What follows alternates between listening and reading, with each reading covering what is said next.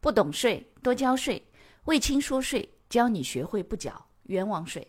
各位朋友，大家好，欢迎收听魏青说税。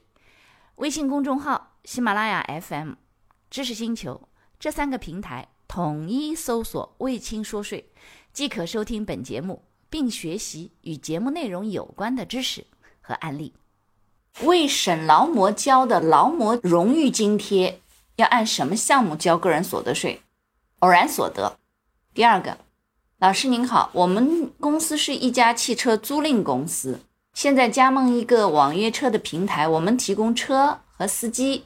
现在我们和司机签订的是联营协议，协议明确不建立劳动关系，我们提供车，但是并没有在联营协议当中写明租赁，只是说如果司机每个月要有四千元的汽车使用费。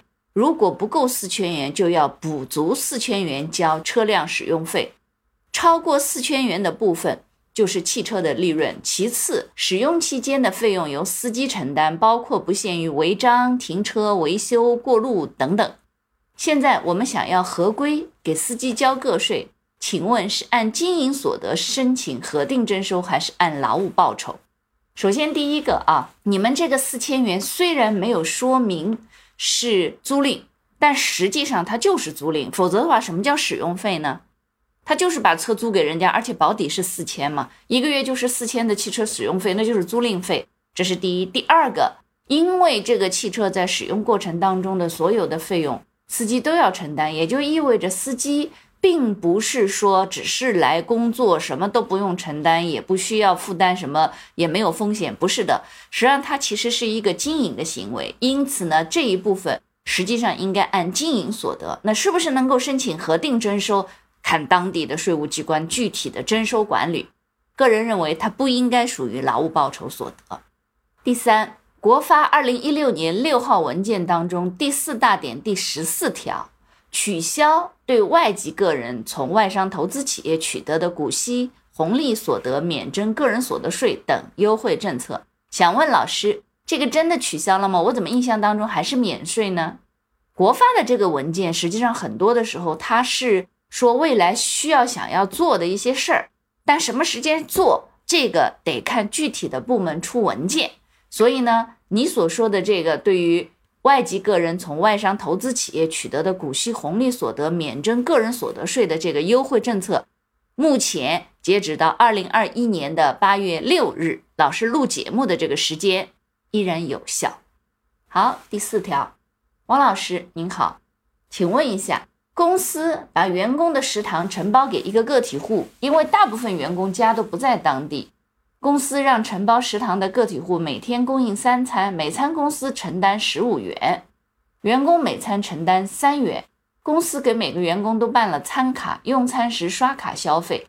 就餐形式是自助餐，公司补助的原则是就餐补助，不就餐不补。次月，个体户就凭员工消费明细表上面列明所有员工当月用餐次数、员工当月个人消费金额和公司补助金额，同时把公司的补助部分开具了增值税普通发票给公司办理结算。请教您。消费明细上列明公司补助给每个员工的部分作为员工的工资薪金所得申报个人所得税吗？谢谢您指导。首先第一个啊，这一点肯定不属于我们个人所得税当中。之前不是有过一个文件吗？说的是关于误餐补贴这一部分呢。可以什么免征个人所得税？实际上，这个误餐补贴免征个人所得税，还必须是这个员工，因为本身正常应该在单位吃饭的，但是因为他出差或者什么员工没有在单位吃，所以误餐了。那么误餐以后给的这个补助呢，可以不用交个税，而且呢，这个政策实际上是需要当地就这个误餐补贴出过免税政策的才可以免。理解了。那么第二个，像你们这种情况，原则上来说，应该要合并到这个员工个人的工资薪金当中来申报个人所得税的。当然呢，也可以问一下当地是不是有关于员工的午餐这一部分是给予有优惠政策的，查一下当地有没有这个文件，明白吗？